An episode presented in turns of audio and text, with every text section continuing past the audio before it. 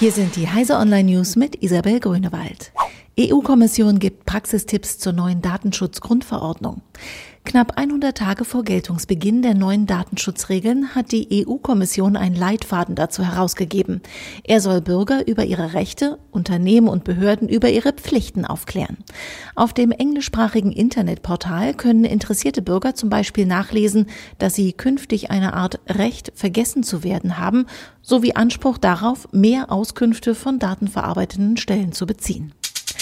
Umwelthilfe scheitert mit Klage gegen Düsseldorf.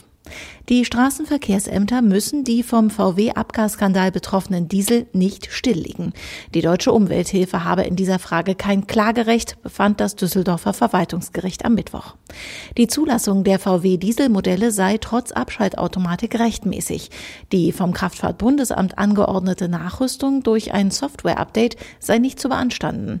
Die deutsche Umwelthilfe will die Entscheidung anfechten. Telemetriedaten von Windows 10 auslesen.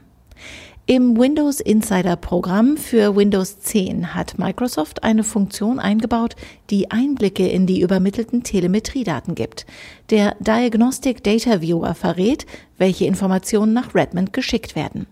Unter den erhobenen Daten findet sich auch der Punkt Produkt- und Servicedaten zu Gerätestatus, Leistung und Zuverlässigkeit sowie zum Konsum von Audio- und Videodateien. Auf Nachfrage von Heise Online, welchen Zweck diese Datenerhebung verfolge, hat Microsoft Deutschland bisher keine Auskunft gegeben. Experten beklagen zunehmend Aggressivität im Straßenverkehr. Auffahren, drängeln, Dauerlinksfahren, behindern, parken in zweiter Reihe, blockieren. Die Rücksichtslosigkeit im Straßenverkehr nimmt zu, da sind sich Fachleute einig. Der Autoclub ACE und die Polizeigewerkschaft fordern jetzt höhere Bußgelder, weil die derzeitigen Sätze selten abschreckend wirken. Der Verkehrsgerichtstag in Goslar will darüber beraten. Diese und alle weiteren aktuellen Nachrichten finden Sie auf heise.de.